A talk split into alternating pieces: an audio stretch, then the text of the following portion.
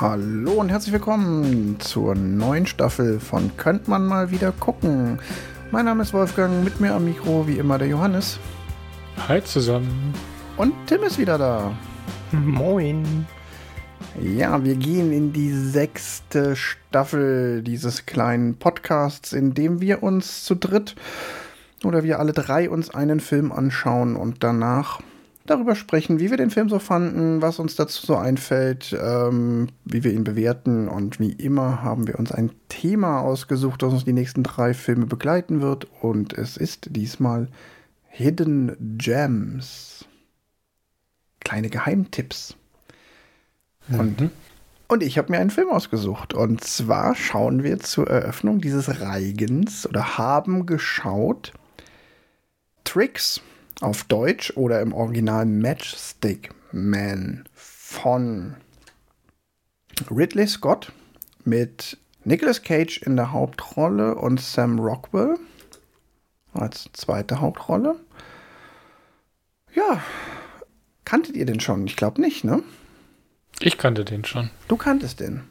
Er ist, äh, gehört zu der Kategorie ungesehen und ungeöffnet äh, auf DVD. also, also, ich habe ihn irgendwann mal gesehen, habe mir dann die DVD gekauft und sie gestern geöffnet nach über zehn, ja, über zehn Jahren in meinem Regal. Also du kanntest ihn, hast ihn aber noch nie gesehen. Doch, doch, ich kann. Ich habe ihn schon vorher gesehen und dann dachte ich, cooler Film kaufe ich mir auf DVD. Und Ach dann habe so. ich die DVD nie geguckt. also, ich habe ihn irgendwann mal äh, entweder bei Freunden oder im Fernsehen gesehen. Äh, es ist aber halt schon sehr lange her. Ja. Das ist dann quasi wie, wie meine Sammel-DVD von Terminator 2, wo ich erst äh, 20 Jahre nach dem Kaufen festgestellt habe, dass es ein super Extended Spezialcut war. Wahrscheinlich hochwertvoll. Genau. ja, wenn der noch original verpackt gewesen. Äh, verdammt, jetzt habe ich ihn frisch ausgepasst. Naja. Schade. Tim, kanntest du den Film? Nein, ich kannte den Film nicht und war tatsächlich sehr überrascht, weil ich sowohl Nicolas Cage als auch Sam Rockwell sehr gerne mag als Darsteller und dann ja auch noch festgestellt habe, dass es ein Ridley Scott-Film ist. Also genau, über Ridley Scott-Filme mhm. kann man ja eigentlich auch mal stolpern, aber irgendwie. Ich habe den gesehen, als ich in China war, weil der auch zu der Zeit rauskam und war deshalb gar nicht so überrascht, dass der, also habe ja gar nicht wahrgenommen, wie sehr der jetzt in Deutschland im Kino lief oder nicht. Ich habe den dann mhm. da einfach gesehen und weiß ich, ein Jahr später oder ein halbes Jahr später wieder zurück war, war das jetzt auch kein Riesenthema mehr. Von daher ist eher so an mir vorbeigegangen, wie sehr der Film unterm Radar geflogen ist. Ja, ist schon erstaunlich, dass dieser Film so wirklich ein Hidden Gem ist. Also, weil er hat ja eigentlich alle, äh, also alle Zutaten, die man so braucht für einen, ja, für, für einen zumindest bekannteren Film als Tricks. Ja, und der lief ja jetzt auch in durchaus einer ähm, Glanzzeit derer, die ihn gemacht haben. Also Ridley Scott ja. war ja Anfang der 2000er mit Gladiator, Black Hawk Down, Königreich der Himmel, um mal so die Filme zu nennen, die ja so drumrum erschienen sind von Ridley Scott. Durchaus, das sind ja alles irgendwie Hits und Nicolas Cage, mhm. der ja eine Wahnsinnsfilmografie hat. Ähm, da war ja, ähm, da waren ja auch so ein paar Filme drumrum, die nicht komplett unterm Radar geflogen sind. Ähm, nur 60 Sekunden war ein paar Jahre davor. Danach kommt noch Vermächtnis der Tempelritter, Lord of War. Also, und ich meine, spätestens seit Face Off und The Rock. The Rock, der James Bond-Film, der gar kein James Bond-Film war. Ja. Wobei ich ja bei dem letzten James Bond harte The Rock Vibes hatte, wie James Bond dann am Ende. ist nicht die Todesszene so eine ähnliche wie die, aber egal, können wir vielleicht mal, falls wir irgendwann mal über einen dieser beiden Filme sprechen, drüber reden. Ich gebe mal eine kurze Inhaltsangabe, damit wir alle abholen, die uns so zuhören. Ja. Es geht um in Matchstick Man um ähm, Achtung, Spoiler. ähm, ja, vielleicht kann man tatsächlich vorweg sagen, der Film hat einen Twist. Ähm, von daher ist hier auch mal wieder so ein bisschen eine Spoilerwarnung angebracht. Ähm, ich werde jetzt in der Inhaltsangabe erstmal versuchen, nicht zu spoilern, aber vielleicht können wir dann äh, für uns so ein bisschen ausklammern, dass wir später dann auch irgendwann übers Ende reden und das ein bisschen getrennt halten. Also grundsätzlich geht es um die beiden Hauptfiguren, Roy Waller und Frank Mercer, ähm, von, gespielt von Nicolas Cage und Sam Rockwell, die Con-Artists sind, also Trickbetrüger, deren Masche vor allen Dingen darauf basiert, dass sie Vertrauen bei ihren Opfern aufbauen und im Endeffekt quasi die Opfer über so ein bisschen so Mindgames ähm, dazu bringen, dass sie ihnen quasi freiwillig das Geld überlassen. Und das Entscheidende ist aber, dass die Figur, die von Nicolas Cage gespielt wird, Roy, extrem starke Zwangsstörungen hat, so Tourette-artige Ticks ähm, und ähm, ja, das auch immer wieder in Schüben kommt, je nachdem, ob er gerade seine Medikamente nehmen kann oder nicht. Also so am Anfang gibt es auch so eine Szene, wo er irgendwie aus Versehen, glaube ich, ihm seine Pillen in den Abfluss fallen und dann hat er keine und dann bricht sofort der Putzzwang aus und er muss sich irgendwie wieder neue Pillen beschaffen. In der Szene habe ich übrigens noch mal kurz geguckt, ob der Film Tricks heißt oder Ticks. Und dabei ist mir aufgefallen, dass da der Designer für die deutsche Übersetzung sich so einen richtig guten Trick hat einfallen lassen.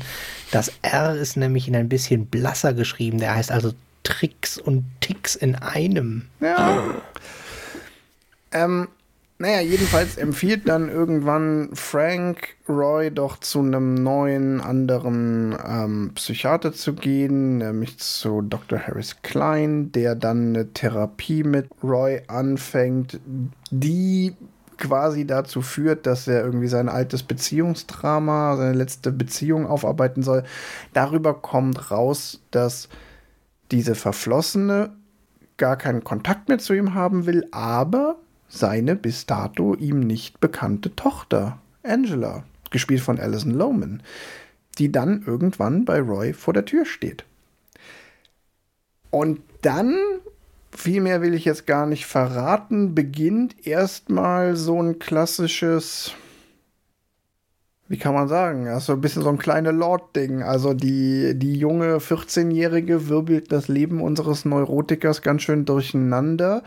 Die beiden nähern sich aber auch miteinander an und irgendwie verarbeitet Roy auch mehr oder weniger so ein bisschen seine, seine Ticks und Neurosen, weil die beiden sich gut tun. Natürlich ist auch irgendwie so ein kleiner Leon der Profi-Vibe im Spiel, weil die Tochter natürlich von ihm beigebracht kriegen will, wie man diese Tricks durchführt, diese, diese Con, diese Con-Artist-Maschen, diese Trickbetrügereien und dann lässt er sich dann doch drauf ein, äh, will aber dann doch irgendwie seine Tochter da nicht mit reinziehen. Und am Ende macht die Tochter dann doch mit beim großen Coup, in, um den es in dem Film dann auch geht. Wie dann dieser Coup läuft und was dann da rausgeht, das besprechen wir dann gleich noch. Da warnen wir aber vorher noch mal. Mhm. Jo, was ist euch denn so beim Gucken aufgefallen? Was sind so Dinge, über die wir heute unbedingt sprechen müssen? Beim Gucken aufgefallen kann ich was zu sagen, ob wir darüber sprechen müssen, ist so relativ. Also, du hast zwei Dinge schon angeschnitten. Ich hatte zwischendurch nämlich so ein bisschen das Gefühl, ein, jo, das, das Erfolgsrezept von Leon der Profi in nochmal aufgewärmt mit äh, nicht ganz so guter Schauspielerin, die nicht, nicht ganz so jung ist wie bei Leon der Profi und in Kombination mit diesen Tourette-Dingern muss ich noch so ein bisschen an, äh, wie hieß das ja nochmal, At Good As It Gets war es, glaube ich, hier Jack Nicholson mit Neurosen lernt Frau hm. kennen denken. Der war früher, ne? Waren beide früher, also sowohl ja, Leon der Profi, Profi sowieso. Das, ja, und es war auf jeden Fall, dass ich irgendwie so dachte, so ein, naja, okay, äh, basiert ja auf einem Buch, das hatten wir, glaube ich, jetzt noch nicht erwähnt. Mhm. Ähm, dadurch ist es so relativ, weil wenn es ein Hollywood-Film wäre, der nicht auf dem Buch basiert hätte, hätte ich gedacht, naja, okay, äh, wir haben hier zwei erfolgreiche Konzepte und einen guten Schauspieler oder zwei gute Schauspieler, das verkoppeln wir und machen so eine Art Heist-Movie da draus und dann kommt dabei Tricks raus oder Matchstick Man. Das stimmt. Also ich finde, wir müssten auf jeden Fall nochmal so über die Geschichte sprechen, die jetzt erstmal, wenn man sie so weit erzählt hat, wie ich sie erzählt habe, vielleicht gar nicht so wahnsinnig originell ist.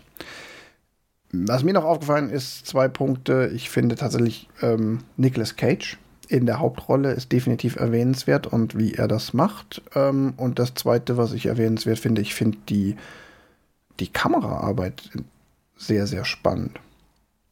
Das sind die zwei Sachen, die ich mitbringen würde. Erzählst du zu der Themen. Kameraarbeit auch hier so Color Key, ja, Farb, ja, genau, genau. Ja, ja. Mhm. So die Bildgestaltung Dann, so ja. insgesamt. Mhm.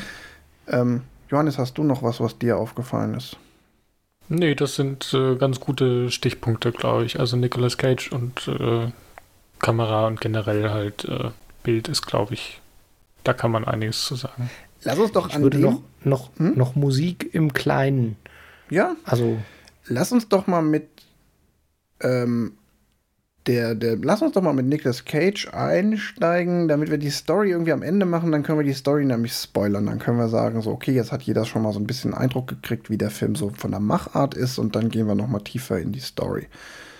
Ähm, ich fand, für mich war das einer der Filme, wo ich dachte, krass, Nicolas Cage kann ja schauspielern. ich weiß nicht, wie es euch da ging.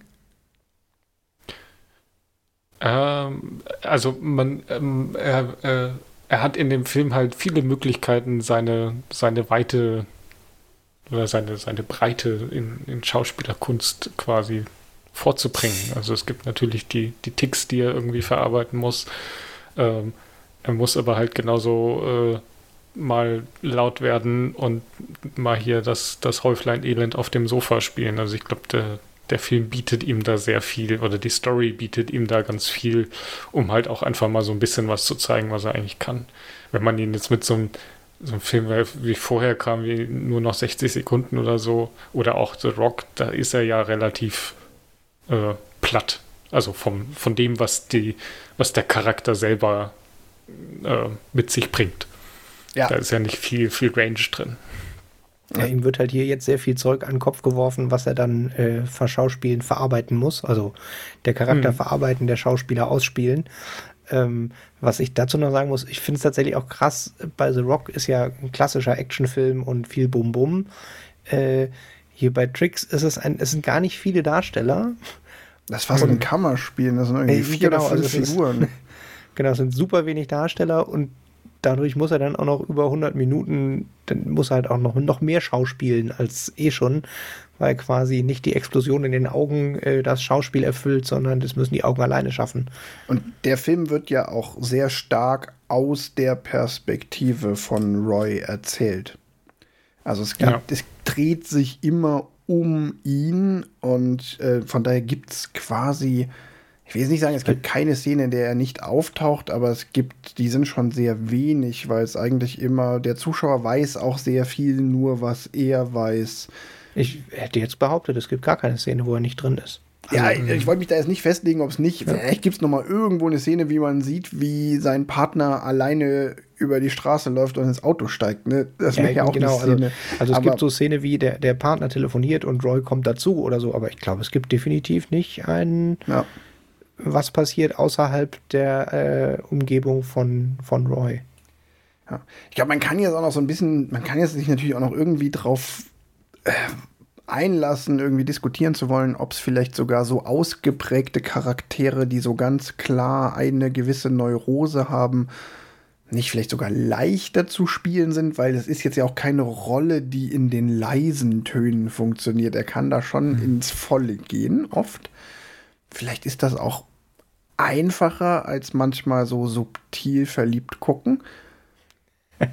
Aber das muss man er halt. doch immer so subtil mit einem Auge. Ja, aber das muss man halt auch durchziehen und den Grad treffen, so einen neurotischen, tickenden Charakter zu spielen, ohne dass es lächerlich wird. Ja, mhm. und, und dabei gleichzeitig noch, er ist ja tatsächlich sehr gut in seinem Job als Betrüger. Äh, und wenn er in seiner Charakterrolle des Betrügers ist, also jetzt der, der Charakter jammt sich immer so ein für, jetzt bin ich ein reicher Banker, ich spiele einen reichen Banker, ich brauche eine andere Brille, dann legt er die Sachen ja auch alle sofort ab. Und das finde ich tatsächlich ziemlich cool, weil es halt schon, finde ich, bei dem, dem Üben hat er die Ticks noch und übt quasi seine, seine Betrügerrolle so gut ein, äh, und die Medikamente natürlich, äh, dass er halt dann die Ticks nicht hat, während er gerade als Betrüger auffällt. Das wäre ja da sehr hinderlich. Und da gibt der Film ihm natürlich im ersten Drittel irgendwann auch noch eine Hammer-Szene, wo sie nämlich so ein, das ist quasi das erste Mal, dass man sieht, dass sie so einen kompletten ähm, Betrug durchziehen. Und da kommen sie, ich weiß jetzt gerade gar nicht mehr in welcher Rolle, zu so einem Ehepaar, denen sie dann irgendwie was erzählen. Ich glaube, da ist der Trick auch, dass sie denen erzählen, hier, sie sind Opfer eines Betrugs mhm. geworden. Mhm. So ein bisschen die, mhm. die, die Polizistenmasche mit so, geben sie uns mal ihr Geld, damit wir das sicher verwahren können, bevor die, die bösen Betrüger das kriegen. Irgendwie so funktioniert der Trick. Ja.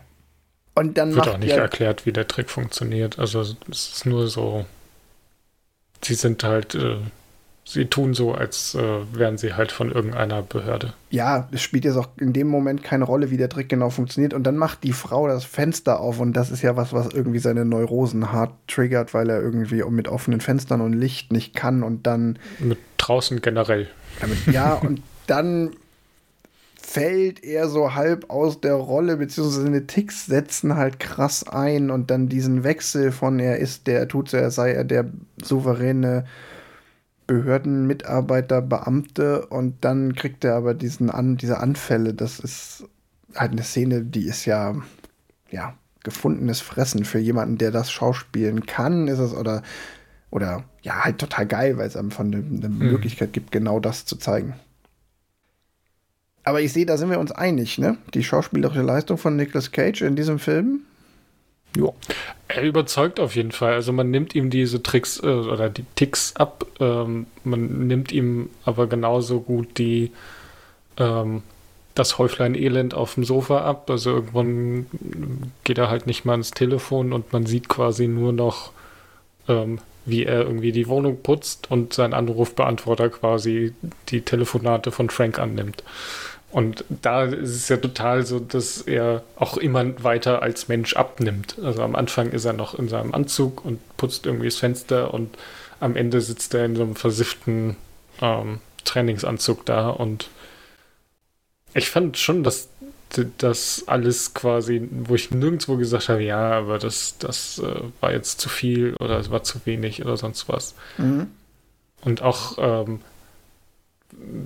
finde ich diese, diese Gespräche, die man mitbekommt mit dem Psychiater, eigentlich auch ganz interessant, weil die halt so ein bisschen, mm, ja, äh, er, er versucht halt quasi seinen, äh, sein Trickbetrüger-Dasein etwas zu verschleiern und sagt, er macht irgendwas mit Antikmöbeln äh, und muss halt immer wieder so, ja, ja, also wenn ich auf Antiquitätsshows bin oder wenn ich mit meinem Partner irgendwo sonst. Also er muss halt die, die Sachen, die man quasi entweder gerade gesehen hat oder die er so ein bisschen erzählt, ähm, die muss er quasi ja auch noch umschreiben, dass sie irgendwie ins Möbelgeschäft passen. Ja. Macht er jetzt nicht irgendwie super kompliziert, aber ist halt so von wegen, ja, äh, ich muss die Leute manchmal davon überzeugen, äh, und äh, der, der Psychiater meint dann so von wegen, ja, sie müssen sie belügen mhm. oder so. Und das finde ich auch ganz interessant, so von wegen, ja. ähm, wie, wie er nicht nur quasi gerade da sitzt und sagt, okay, ja, ich habe hier, ich muss quasi mich mal öffnen, was, was er sonst nicht tut, ähm, aber gleichzeitig halt sich nur zu einem gewissen Grad öffnet und da wieder irgendwelche äh, Lügenmärchen aufbaut quasi. Mhm. Ich glaube, von der Macher, also für mich ist es auch so, ich finde, Nicolas Cage trägt halt ganz viel an dem Film oder zum, zum, zu, für mich, für die Faszination, warum ich den Film mag und den jetzt auch vorgeschlagen habe, auch gerade in dieser Kategorie, weil ich finde, das ist total sehenswert. Es funktioniert aber auch, weil die sonstige Machart dieses Films auch damit so gut ähm, zusammenspielt. Also ich habe ja mhm. vorhin schon gesagt, so ich würde mal ganz gerne noch über Kamera oder Bildgestaltung sprechen. Wir haben ja super viel. Ich weiß gar nicht, man, subjektive Kamera ist jetzt wahrscheinlich falsch, weil es gar nicht so oft. Subjektive Kamera meint ja eigentlich, dass man aus dem Blickwinkel, Point of View von Nicolas Cage sieht. Das tut man, glaube ich, gar nicht so oft, aber die Bildgestaltung visualisiert ganz oft auch diese Neurosen. Mhm. Teilweise über, das hast du, Tim, ja gesagt, Color Grading.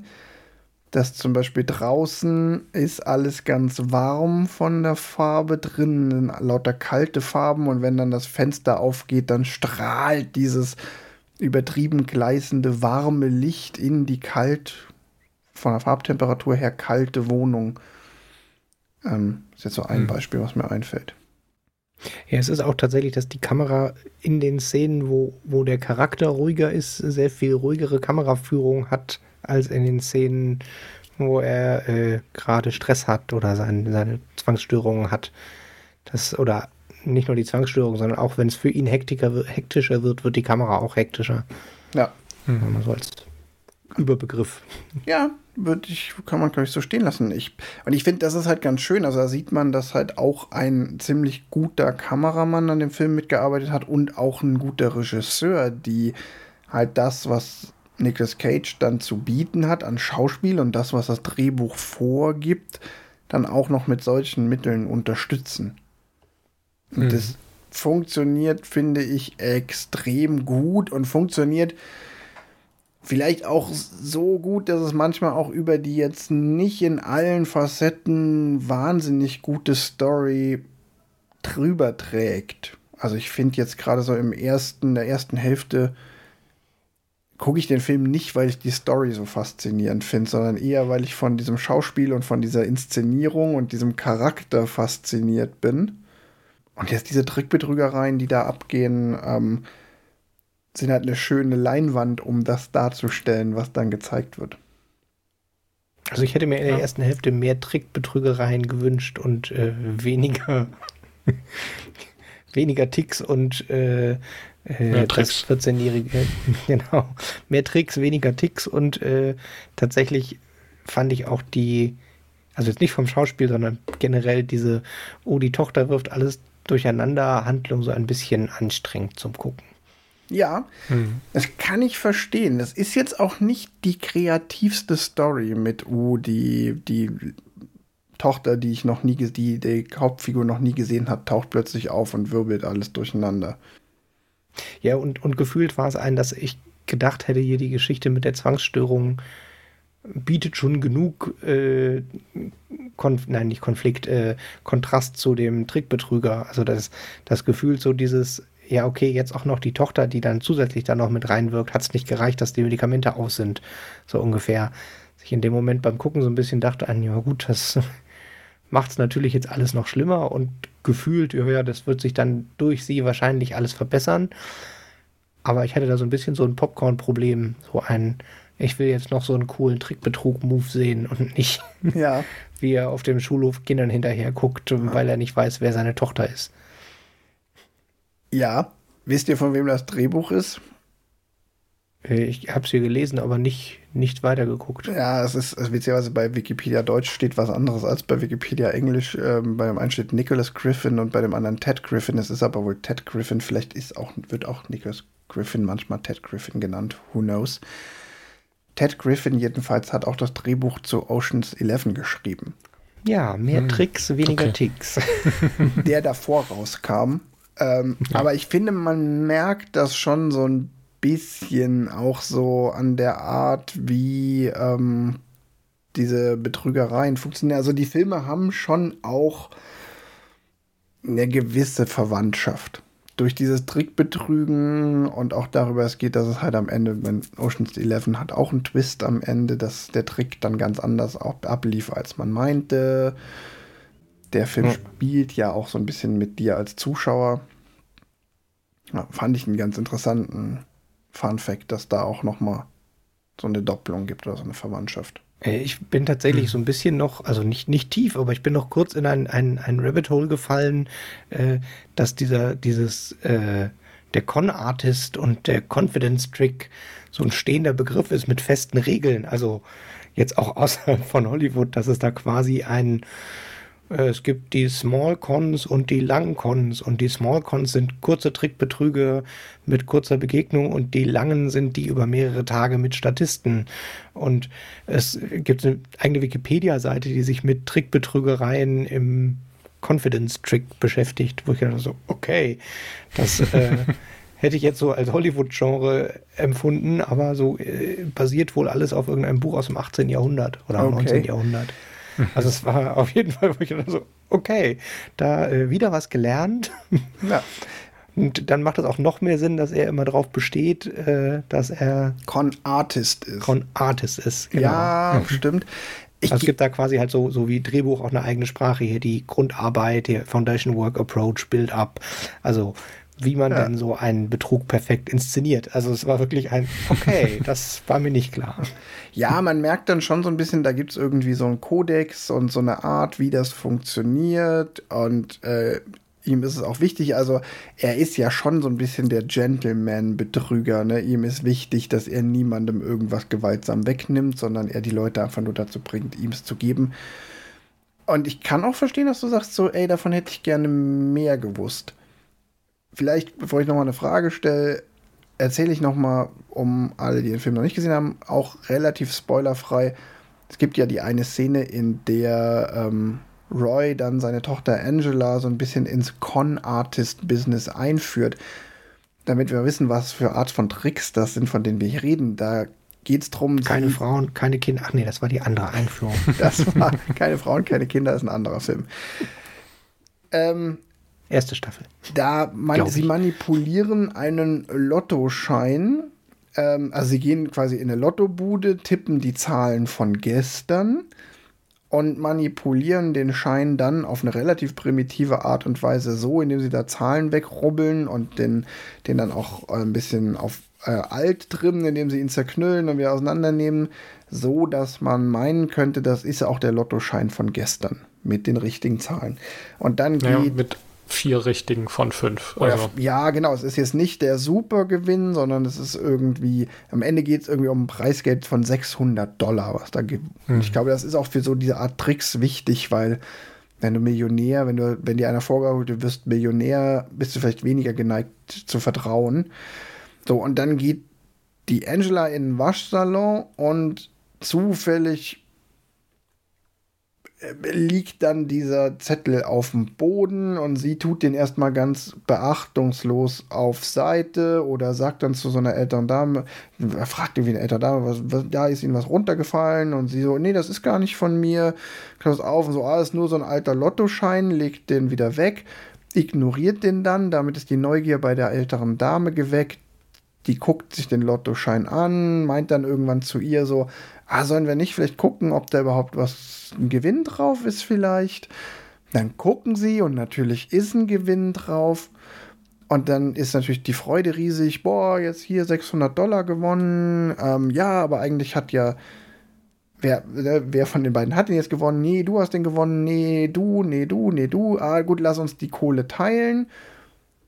Ähm, daraufhin sagt dann irgendwann Angela irgendwie halbwegs geschickt, so ja, aber ähm, ich weiß gar nicht, wie sie es, weiß gar nicht, mit welchem Satz sie das einleitet. Auf jeden Fall bringt sie dann die alte Dame dazu, so nach dem Deal so, ja, dann gib du mir doch schon mal die 300 Euro, also die Hälfte ab und dann kannst du den einlösen, weil es wird ja dann irgendwie nur auf ein Konto überwiesen.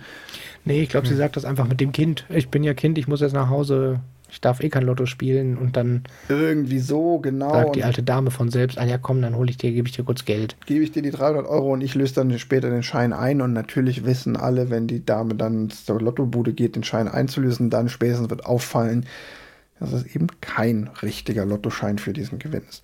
So funktioniert dieses, diese Art von Trick. Hm. Und ich kann verstehen, dass du sagst, dazu hättest du gerne mehr gewusst. Aber hat es dich beim Gucken tatsächlich gestört?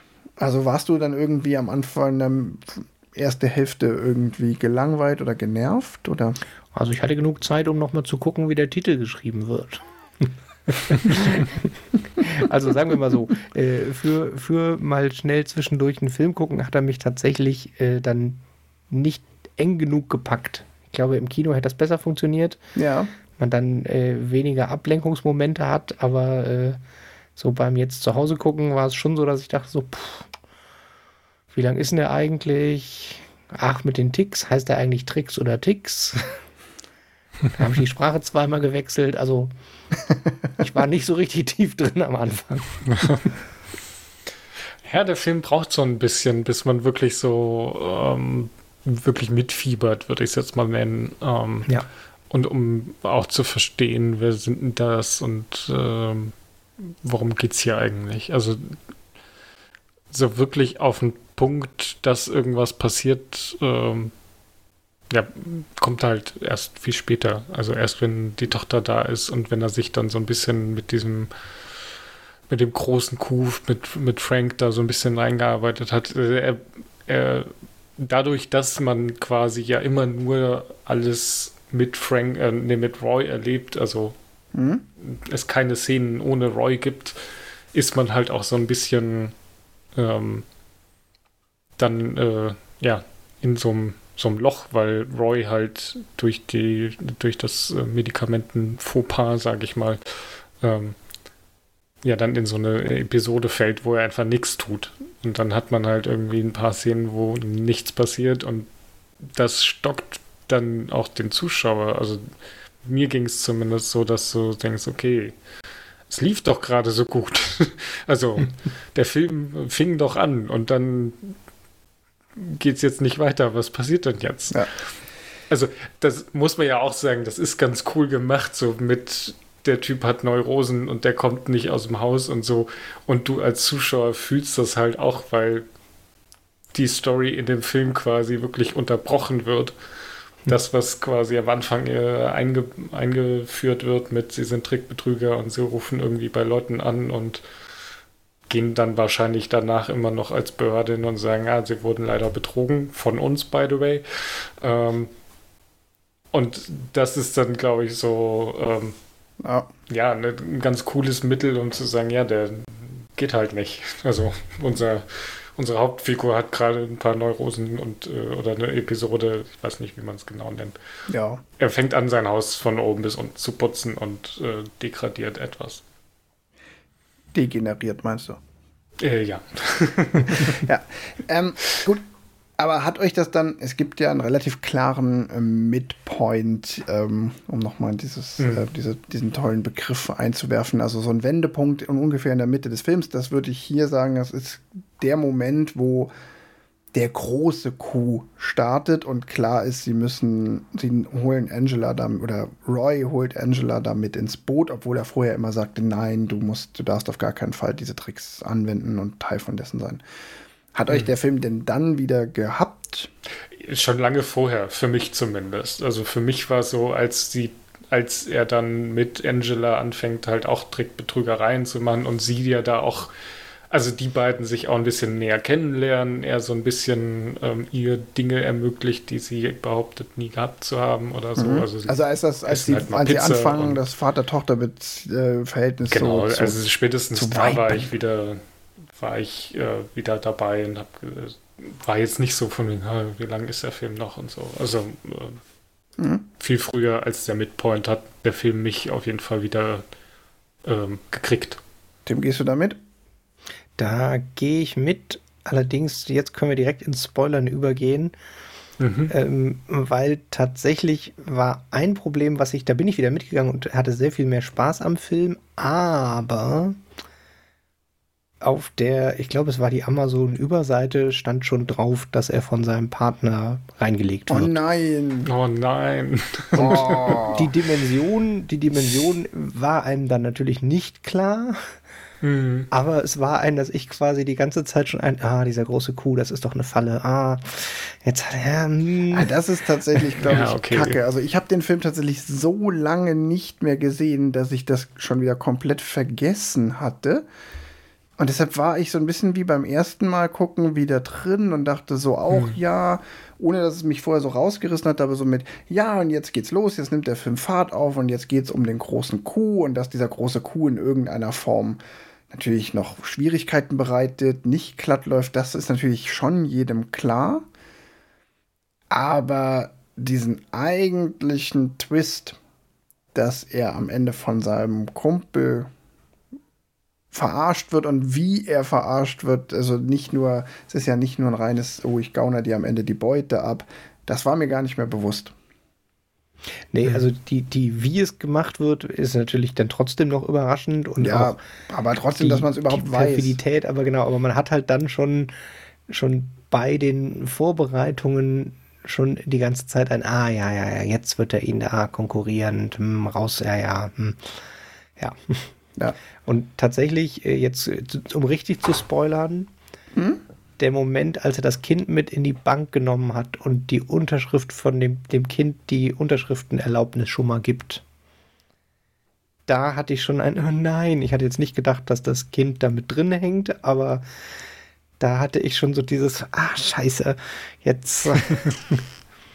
ja, es gibt wohl, das habe ich jetzt auch noch mal gelesen, es muss wohl tatsächlich so sein, dass wenn man den Film ein zweites Mal sieht und weiß, woraus es hinausläuft, gibt es wohl sehr viele, sehr eindeutige Hinweise. Also da wurde auch so ein bisschen gesagt, naja, ähm, der ist wohl auch beim zweiten Mal gucken wirklich dann relativ einfach zu durchschauen. Mhm. Aber ich fand es, mich hat es jetzt tatsächlich noch mal überrascht. Ich bin jetzt nicht aus allen Wolken gefallen, aber ich dachte noch mal so, ah ja, cool, stimmt, so war das.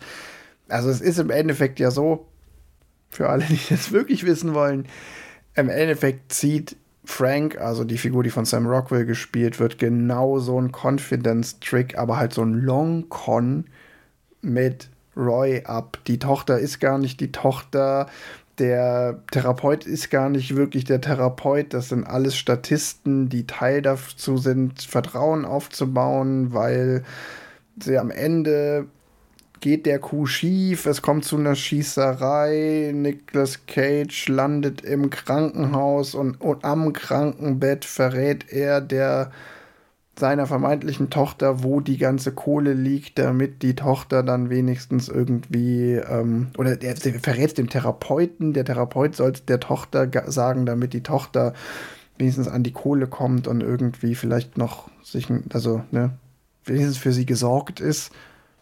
Und damit hat er eigentlich den Schlüssel zu seinem Bankschließfach, dem seinem Wo die Part Millionen drin liegen. Seinem Partner mhm. überlassen oder der der Gang, die ihn da gerade abzieht.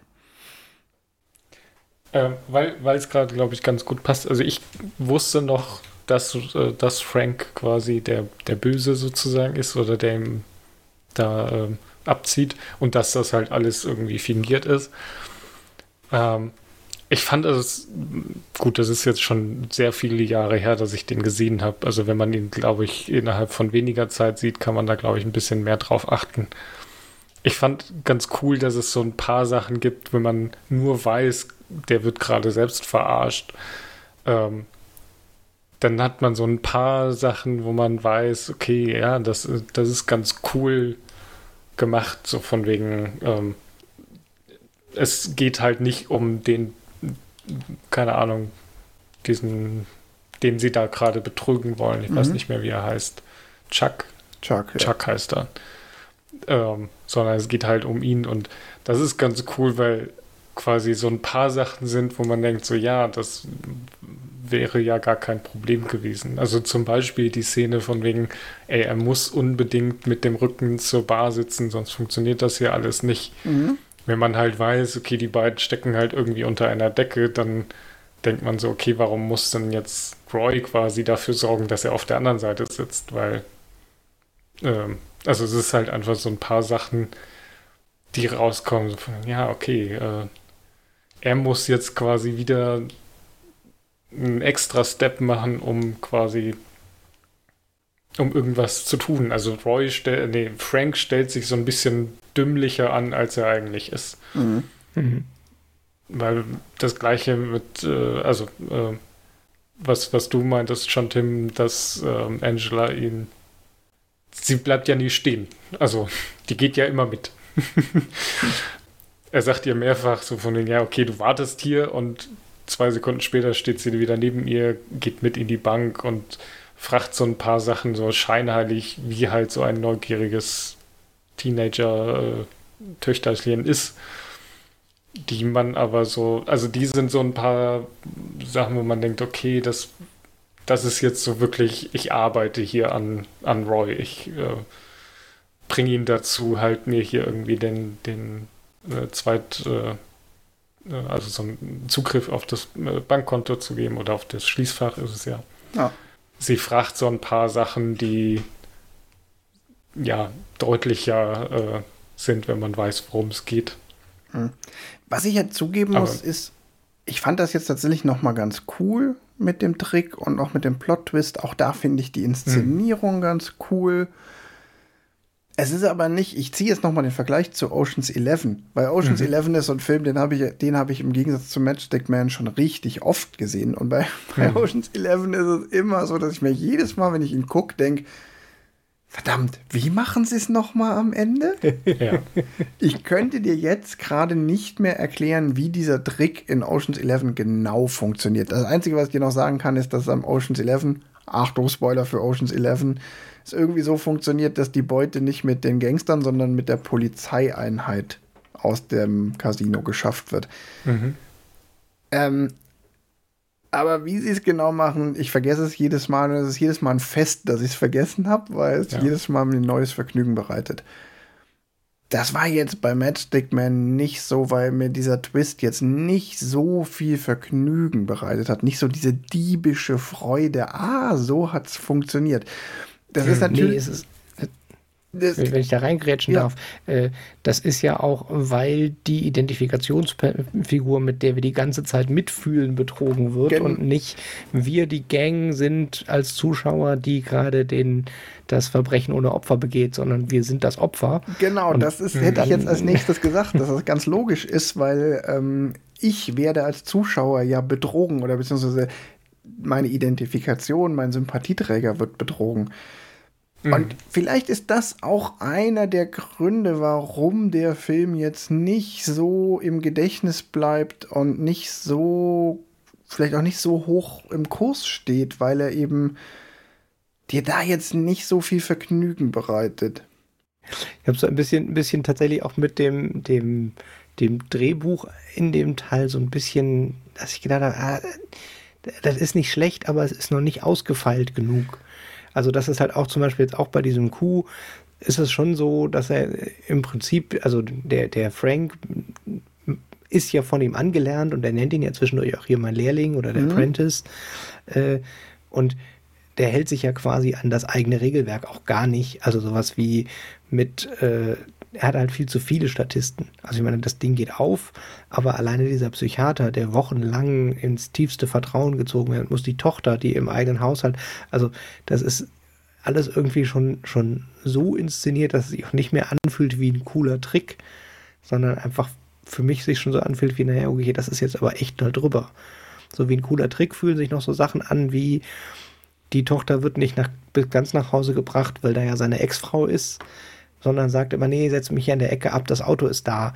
Dass es quasi nie diesen, diesen Konflikt mhm. zwischen ihm und seiner Ex-Frau gibt, vor der er ja auch Angst hat. Mhm. Ähm, so, das, das empfinde ich noch als Trick, aber diese, diese äh, anderen also, Con-Artists, die so tief in sein Leben eingebunden werden, finde ich, ist schon wieder so ein, da kann man schon über die Plausibilität wieder stolpern. Okay, den, den Gedanken mhm. hatte ich gar nicht. Also, dass ich jetzt dachte irgendwie, das ist jetzt over the top. Nee, bei, beim Gucken nicht, sondern eher so beim Hinterher, wo es sich auflöst, so dieses so, ah, jetzt ist der auch mit drin und Moment mal, ja, okay, der Psychiater war auch von dem Kumpel von ihm, ich suche dir mal einen neuen Psychiater, aber also das fällt zwar alles hinterher so, dass die Teile Sinn machen, mhm. aber bei, also die Tochter hätte ich noch, noch akzeptiert, aber dass der Psychiater dann auch so tief mit drin ist als zweite Vertrauensperson, war mir dann schon gefühlt nicht raffiniert genug. Hm. Was, was tatsächlich ganz spannend ist, ist, dass äh, Frank ja überhaupt nicht involviert ist in diese komplette Psychiater- und Angela-Geschichte. Also mhm. Roy hält ihn da ja auch aktiv raus quasi. Er will die ja auch erstmal nicht, dass sie kennen, sich kennenlernen und so weiter und so fort. Mhm. Und das finde ich eigentlich das, das Coole an dem Trick. Wie du schon mhm. sagst, Tim, das ist eigentlich so ein bisschen, wenn man drüber nachdenkt, der ist halt so perfide, also so, ähm, weiß ich nicht, äh, ähm, Gemein. Mir fehlt das Wort.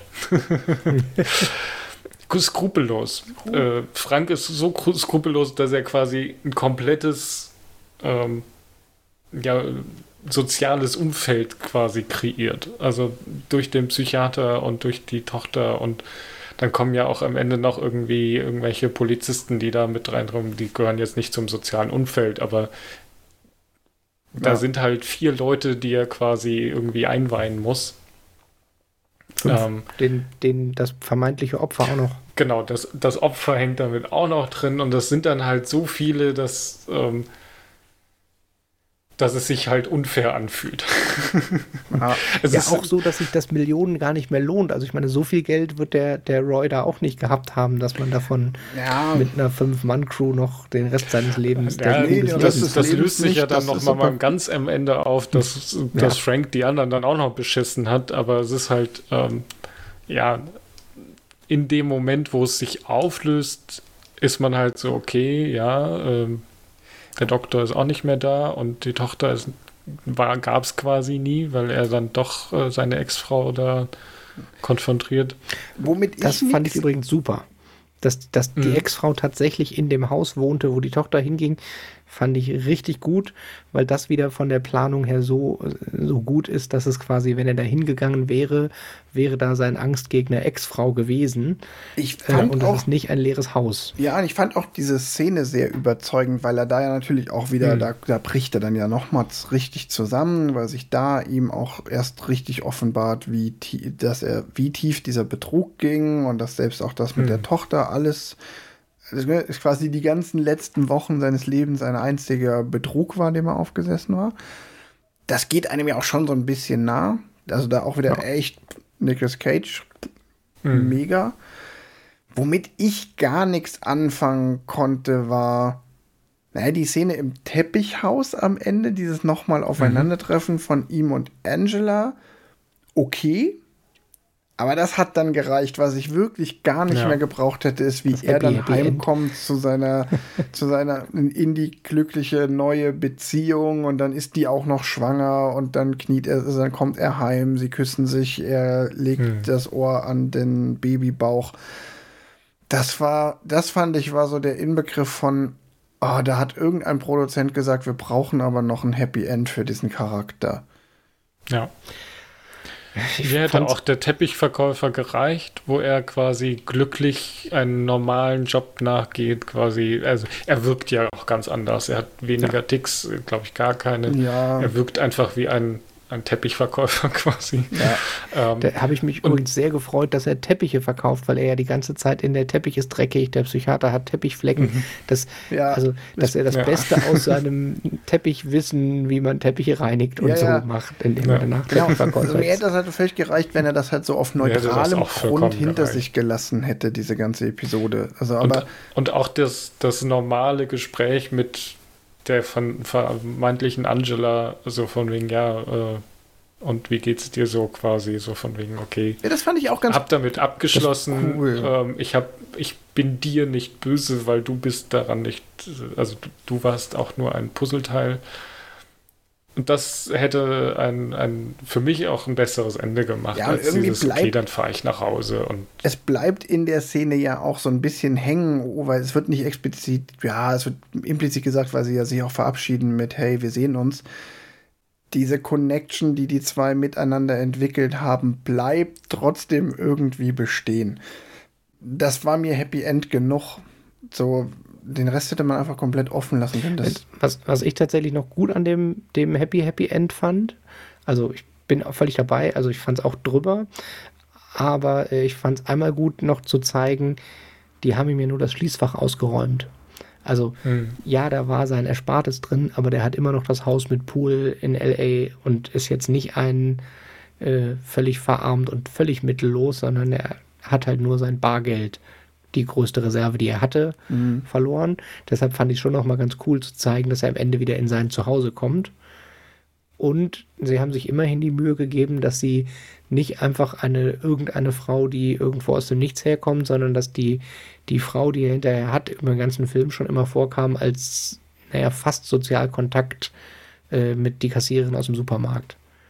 Ja. Die andere Person, mhm. mit der er redet. Das fand ich tatsächlich, dass sie es vorher schon zumindest so aufgebaut haben, dass es irgendwie plausibel wirkt, wieso er ein Jahr später da schon irgendwie mhm. sich mit dem Leben wieder arrangiert hat. Aber dass sie dann auch noch schwanger ist und diese kitschig Inszenierung, Also ich glaube, da hätte ich es besser gefunden, wenn er quasi in der Schlussszene nochmal im Supermarkt vorbeigegangen wäre und ihr quasi gesagt hätte, lass uns mal ein Eis essen oder irgendwie sowas. Also ja, genau. So fünf das, Schritte weiter vorne. Das hätte auch gerecht. Es ist, halt, es ist halt auch einfach so, das ist wirklich so einfach überkitschig mit dem und dann kniet er sich hin und legt das Ohr auf den Babybauch so. Boah, das ist halt so. Ich hätte auch einfach bei der Arbeit vorbeikommen können, während gerade Angela quasi wegfährt und so. Was sagt ja, sie von mir? Hey, immer. Schatz, wer war das? Ja. Das hätte vollkommen, also ja, Ton, Ton, äh, also eine Stufe drunter hätte es auch getan. Aber es tut dem Film jetzt auch nicht so weh, dass es den ganzen Film runterzieht. Ich finde es nur erwähnenswert. Ähm, hm. Tim, du wolltest noch was zur Musik sagen. Ja, äh, die Musik ist einerseits ja, äh, ein, also erstmal, die Musik ist von Hans Zimmer, was man meiner Meinung nach überhaupt nicht merkt. Das stimmt, das ist jetzt nicht so der Musik klassische oft die 12 Hans Zimmer Score. Nee, nee, genau. Und ich muss sagen, ich war tatsächlich, äh, es gibt quasi zwei Arten von Musik in dem Film. Einmal die Musik, die tatsächlich im Film läuft, also die die, mhm. die, die Darsteller auch hören, was dann irgendwie immer so ein bisschen die Plattensammlung von Roy ist äh, eher so ein bisschen klassisch angehaucht. Ähm, und dann das, was ich extrem nervig fand, wo ich gedacht habe, krass, das war jetzt Hans Zimmer, ist irgendwie so eine, so eine Stilgitarre, die so ein bisschen rumleiert. Das, also, äh, ich musste so ein bisschen, ich weiß nicht, habt ihr ähm, True Romans gesehen? Mm, nee. Nee. Okay, bei True Romans ist in der Musik so ein Xylophon drin. Mhm. Was, also, das passt zu dem Film schon irgendwie, aber wenn man das zweite Mal guckt, denkt man so, boah, dieses Xylophon. Und das hatte ich jetzt beim ersten Mal gucken, dass ich zwischendurch immer dachte, dieses Stilgitarre-Gezupfe, also so ein hm. Country-Surf bisschen rumgezupft. Und da habe ich tatsächlich zwischendurch gedacht, was ist denn das für ein scheiß Soundtrack? Also nicht die Musik, die der hört, weil das fand ich ganz cool von der Inszenierung, weil ja. er hat in seinem Tick halt auch mhm. ein zur Beruhigung jetzt erstmal eine Schallplatte und dann Frank Sinatra oder sowas ist zwischendurch. Genau, mal. da ist viel ja. so Sinatra, Marvin Gaye, da sind schon so ein paar echt coole ja. Songs drin. Ja, aber das, was mich tatsächlich, die, die nicht, die Musik, die nicht die Darsteller hören, fand ich tatsächlich tendenziell eher nervig und war umso überraschter, als ich hinterher gelesen habe, dass es ein Hans Zimmer Soundtrack ist, theoretisch. Ist mir überhaupt nicht negativ aufgefallen. Ich glaube, bei mir hat sich das, ich hätte das eher abgehakt unter die Musik passt und es tut, tut was sie soll.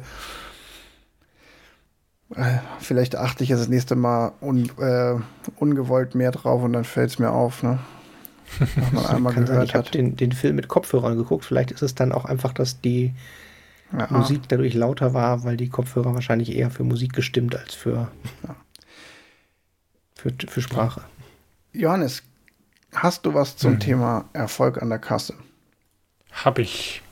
Ähm, Jetzt direkt nimmst du das Deutsche oder das Englische? Es unterscheidet sich. Ich nehme das Englische. Gut. Weil da steht beides drin. Also ähm, zum einen, was er in, in, den USA eingenommen hat, aber auch was er weltweit eingenommen hat. In den Deutschen steht nur das, was er in den USA eingenommen hat. Warum auch immer. Ja. Ähm, also das Budget waren 62 Millionen Dollar und eingenommen weltweit hat er 65,5 Millionen. Und also, das finde ich super überraschend, weil das ja. heißt, auf gut Deutsch, der Film war an der Kasse ein Flop. Der hat gerade so sein Budget eingespielt. Und ein ja. bisschen drüber. Ähm, ja, und man muss halt auch sagen, der ist ähm, der war Premiere auf äh, Venedig Film Festival. Ähm, wurde eigentlich zu einer guten Zeit äh, veröffentlicht, also September, so nach dem Sommer. Und äh, war ja, also so, ich habe jetzt nichts gelesen, das ist äh, Wolfgangs Job quasi.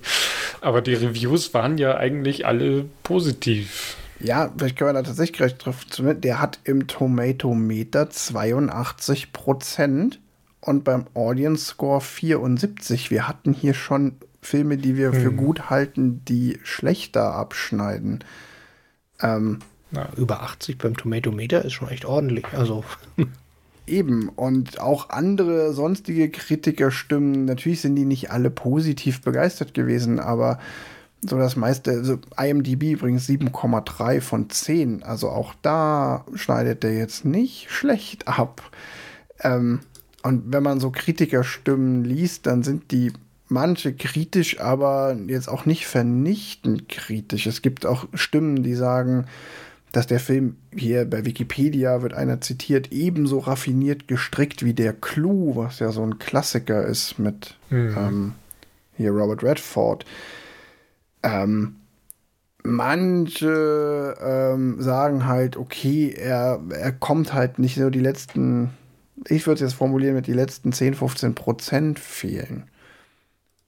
Ich werfe es dann nochmal ein. Das Lexikon des internationalen Films zum hm. Beispiel sagt, skurrile Krankheitsgeschichte, die in vielen Details ein untergründiges Gespür der Desorientierung vermittelt, insgesamt aber zu diffus und unbestimmt bleibt, um zu überzeugen. Das mhm. ist das, was ich meine. Das interpretiere ich halt so. Ja, der Film ist total cool gemacht und hat ein paar sehr coole Aspekte, aber das letzte Quäntchen für ja. Top-Film fehlt ihm halt. Würde ich tatsächlich, so wie du es gesagt hast, auch, glaube ich, mitgehen. Was ich ganz spannend finde, ist tatsächlich die Produktionskosten von 60 Millionen. Mhm. Also, die sehe ich ehrlich gesagt nicht. Also, da muss schon sehr viel Geld an Schauspieler gezahlt worden sein. Weil ja kein Bum-Bum und so und keine spektakulären ja, Sets. Und, und, wie viele Schauspieler waren das? Also so wirklich fünf. Credit-würdig. Ja. Sechs, das, sieben. Das stimmt. Also der wirkt jetzt nicht so, als wäre der zwingend besonders teuer. 60 Millionen ist jetzt auch nicht wahnsinnig viel, aber ist auch kein, ist kein Indie-Film, ist kein Low-Budget-Film. Nee, und ich, ich bin auch drüber gestolpert, äh, weil der Film an den Kinokassen abgelöst wurde. Also den, den Platz 1 beim Start hat er, glaube ich, nämlich noch gehabt, hatte ich irgendwo, glaube ich, gelesen. Und wurde dann äh, von Once Upon a Time in Mexico abgelöst. Also hier mhm. den äh, Desperado mhm. 2, auch kein Dollar-Film, aber mit sehr viel Schießerei und Action und Zeug, Roberto Rodriguez. Ja. Und äh, der hat ein 30 Millionen Euro Budget. Und wenn du mir die optisch nebeneinander packst, ähm, da würde ich aber äh, definitiv davon ausgehen, dass Once Upon a Time in Mexico sehr viel mehr Budget braucht als oder gebraucht hat. Ja, ist eine interessante Frage. Ich meine, der ist ja schon hochwertig produziert und ich glaube, in diesen ganzen Kamera- und Bildgestaltungssachen, da steckt doch wahnsinnig viel drin. Aber ja, es hat, er hat jetzt nicht die krassen Schauwerte, er hat jetzt nicht wahnsinnig aufwendige Sets, er hat nicht super viele Spezialeffekte, Stunts. Stimme ich, kann ich dir nur zustimmen. Ja. ja, und mit dem anderen ist Johnny Depp und der ist zu den, also bei den Darstellern ist auch von dem Once Upon a Time in Mexico ist äh, Selma Hayek, äh, Antonio Banderas und Johnny Depp und Mickey Rook. Also ist jetzt auch nicht, als hätten die da nicht auch. Ja, krass, ich habe gerade die, die Webseite aufgemacht. Die, die Darstellerliste von Once Upon a Time in Mexico ist sogar noch äh, Enrico Iglesias, Danny Trejo, äh, Cheech Martin und William Defoe. Also ich meine, das ist ja hier ein is Who, der Wer könnte Mexikaner spielen. Aber, also, um zu ähm, Matchstick Man zurückzukommen, ich bin überrascht, dass der so wenig eingenommen hat. Und ich kann mir auch so, ja, ich würde den jetzt auch nicht in meinem persönlichen Bewertung irgendwie super hoch bewerten, aber ich finde trotzdem. Er macht halt auch viel wenig falsch. Also es ist ein solider Film. Der ist mehr als okay. Der ist ja. solide gut. Also damit kann ich eigentlich auch schon mein Fazit abschließen. Ich gebe dem eine 3,5. Also ich würde dem auf meiner persönlichen, wie sehr mag ich den Film, eine 3,5 geben. Also so ein, ey, solide kannst du jederzeit gucken. Hat halt ein paar Dinge, die den Film noch mal ein bisschen hervorheben. Aber ja, auf der Lieblingsfilmliste wird er, da ist er weit drunter. Aber er ist auch absolut nicht schlecht. So, und ich hm. verstehe nicht ganz, warum der so krass unterm Radar läuft. Weil ich, ich sehe es nicht. Also es gibt witzigerweise aber auch keine Diskussion darüber. Ich habe auch extra noch mal gesucht. Es gibt ja manchmal auch so, dann haben wir auf YouTube irgendwelche Leute, die das aufgreifen und sagen, hier, warum ist der Film gefloppt? Was war das Problem? Ich habe dazu ehrlich keine, ich habe keine wirkliche Begründung gefunden, warum der so unterm Radar läuft. Und ich meine, hm. ey, Ridley Scott hat echt schlechtere Filme gemacht. Robin Hood zum Beispiel. Ja. So. Von daher weiß ich nicht. Ich finde ihn ganz gut. Wenn du mich jetzt fragst, wie sehr würde ich ihn dir empfehlen, da würde ich ihm auch so eine, eine solide mittlere Wertung mit 3, auch 3,5 geben, weil ich sagen würde, wenn jetzt einer mich fragt, so hey, wollen wir den Film gucken? die Wahrscheinlichkeit, dass ich sage ja, oder wenn, wenn mich einer fragt, was hältst du von dem Film, würde ich immer sagen, jo, kannst du gucken. So, mach. Ja. So, erwart, erwart nicht zu viel und lass dich bitte nicht spoilern vorher, aber dann guck ihn. Und wenn es um schauspielerische Leistung von Nicolas Cage geht, im, im Gesamtwerk von Nicolas Cage sicherlich ein herausragender Film, was seine persönliche Leistung angeht. Hm. Also als Nicolas Cage-Fan oder auch nur jemand, der den nicht schlecht findet, sollte man den auf jeden Fall gesehen haben. Mich würde tatsächlich mal interessieren, ob der Film irgendwie ein extrem schlechtes Werbebudget oder sowas hatte, weil das ist ja auch immer noch mal so ein, kann man jetzt nicht mehr nachverfolgen. Und äh, bevor ich zum Fazit komme noch, das nächste ist tatsächlich so ein bisschen, ich habe gerade noch mal versucht rauszufinden, gegen was der alles so gelaufen ist. Also die Top 10 von 2003, ich habe es gerade schon wieder zugemacht, aber äh, war tatsächlich, dass ich gedacht habe, okay, da waren schon auch ein paar echt gute Filme bei. Vielleicht ist auch einfach ein September äh, 2003 ein zu viele gute Filme gleichzeitig Problem. Das gibt es ja auch manchmal. Ja. Ja, und dann hat halt, haben ihm halt zum, um dann im Nachhinein so ein Grower zu werden, dafür fehlt ihm dann vielleicht auch tatsächlich ein bisschen was. Hm. Ja, auch weil man nicht zu viel erzählen darf, weil er sonst leider schlechter wird, wie ich aus Guckerfahrung weiß. Ja. okay, Fazit. Dann springe ich direkt weiter. Äh, Fazit. Ähm, solider Film. Ich habe mich tatsächlich am Anfang ein bisschen gelangweilt. ähm, deshalb würde ich ihm, glaube ich, eher was unter einer 3 geben, vielleicht eine zweieinhalb.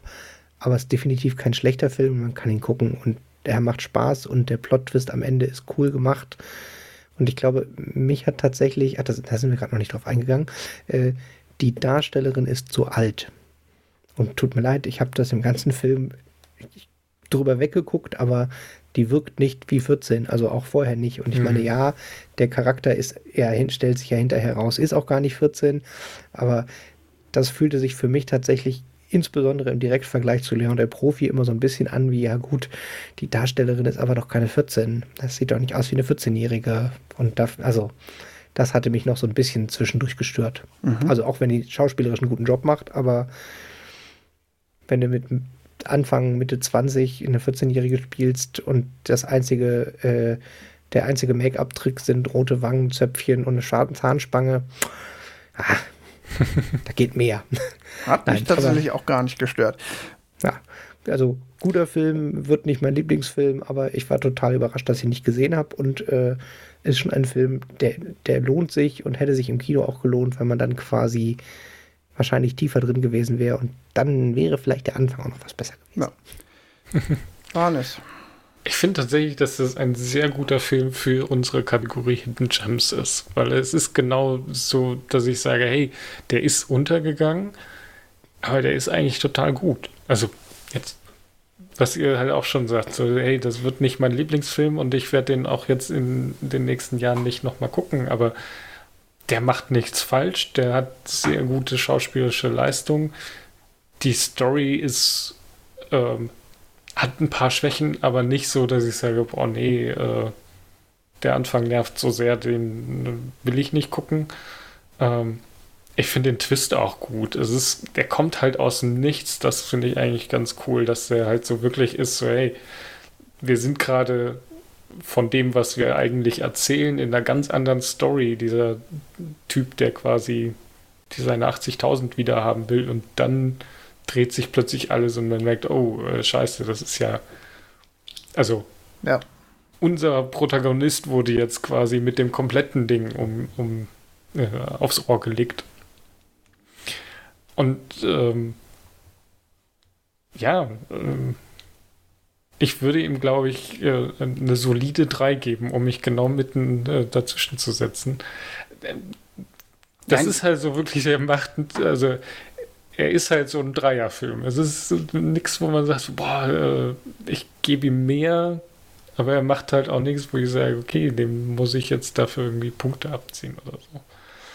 Also wenn man jetzt mal so auf einer Skala sagt, so von wegen, ich bin immer quasi Standard ist drei und wenn ein Film was gut macht, dann gehe ich mit den Punkten hoch und wenn ein Film was schlecht macht, gehe ich mit den Punkten runter, weil beides funktioniert ja nicht. Ich würde noch eine kleine Lanze für ihn brechen, weil eine Dreierwertung könnte auch klingen nach, yo, ist halt so, so okay. So, so, so, so gar nichts Besonderes. Und das hat er ja auch nicht. Also, er ist halt, er ist ja nicht komplett Standardprogramm, weil er hat ja auf jeden nee, Fall mit dieser Optik und dem Schauspiel von Nicolas Cage auch was, woran man sich einfach mal erfreuen kann. Ob das jetzt über den ganzen Film trägt, ist dann halt immer so ein bisschen die, die Frage für jeden. Hm. Aber es, es gibt auch einen Aspekt, der ihn explizit sehenswert macht, wo man auch sagen kann, so, ey, schau dir mal, wo es auch sich lohnt, schau dir mal die eine Szene, die vorhin von mir erwähnte Szene mit diesem ersten Plot, wo dann die Frau das Fenster aufmacht. Die mhm. finde ich zum Beispiel, die kann man wirklich als Lehrstück für coole Inszenierung, wie man mit Color Grading, Kameraarbeit und Schauspiel gemeinsam was vermitteln kann, verwenden. Mhm. Und das ist ja auch schon echt, ne? Wie viele Filme haben das, dass du sagst, so, boah, die Szene müsste man rausschneiden und Filmstudierenden zeigen. Auch da bin ich überrascht, dass es da sehr wenig Sekundärmaterial zu gibt, die da darauf eingehen. Es spricht alles dafür, dass der Film halt einfach irgendwie so unter das Radar gefallen ist. Äh, ja, deshalb Hidden Gem, deshalb habe ich ihn gebracht. Genau, der, der Hidden Gem passt Hidden auf jeden Fall. Hidden für, hat er nicht verdient, dass er so hidden ist. Hidden Halbedelstein, würde ich vielleicht noch sagen. es ist schon Edelstein, aber es ist halt nicht einer. Kein es Diamant. ist jetzt kein, kein Diamant oder sowas, sondern ja. das ist halt, weiß ich nicht, ein Rubin. Ja. Gut, ähm, schließen wir dieses Kapitel ähm, und widmen uns dem, werfen einen Blick in die Zukunft. Ähm, mit welchem Film werden wir uns das nächste Mal beschäftigen? Ja, wir gucken mal was Neues. Und zwar gucken wir den Film Pick von einem Mann, dem sein Trüffelschwein gestohlen wird. Ich finde Schweine ja total super. Ja, Achtung, nimmt Taschentücher mit, es ist eher ein trauriger Film. Oha, ich habe ihn nicht Von gesehen, aber ich habe 2021. Ja, genau, der, der, ist ja total neu und ich habe ähm, schon vielfach gehört, dass das total die Überraschung war, weil der auch ist ja so ein Indie-Film, glaube ich, auch eher und ja, ähm, ja ich habe viel gute Kritiken dazu gehört, aber ich habe ihn nicht gesehen. Ja, ist es der bei mir auch untergegangen. Der, der war auch 21, ich habe den beim Fantasy Filmfest nicht gesehen, aber im Programm gelesen. War entweder der mhm. Eröffnungs- oder der Schlussfilm und das ist immer, da suchen die sich eigentlich nur gute Filme aus und ja, ist aber, weil Indie-Film, ja, ja, lohnt ja, ich glaube, der ist halt auch durch die, durch die Pandemie so ein bisschen untergegangen, würde ich jetzt auch ja. so da sehen, weil ja, Mitte, Mitte 21 ist jetzt nicht das Jahr gewesen, ja. wo ich ins Kino gegangen bin.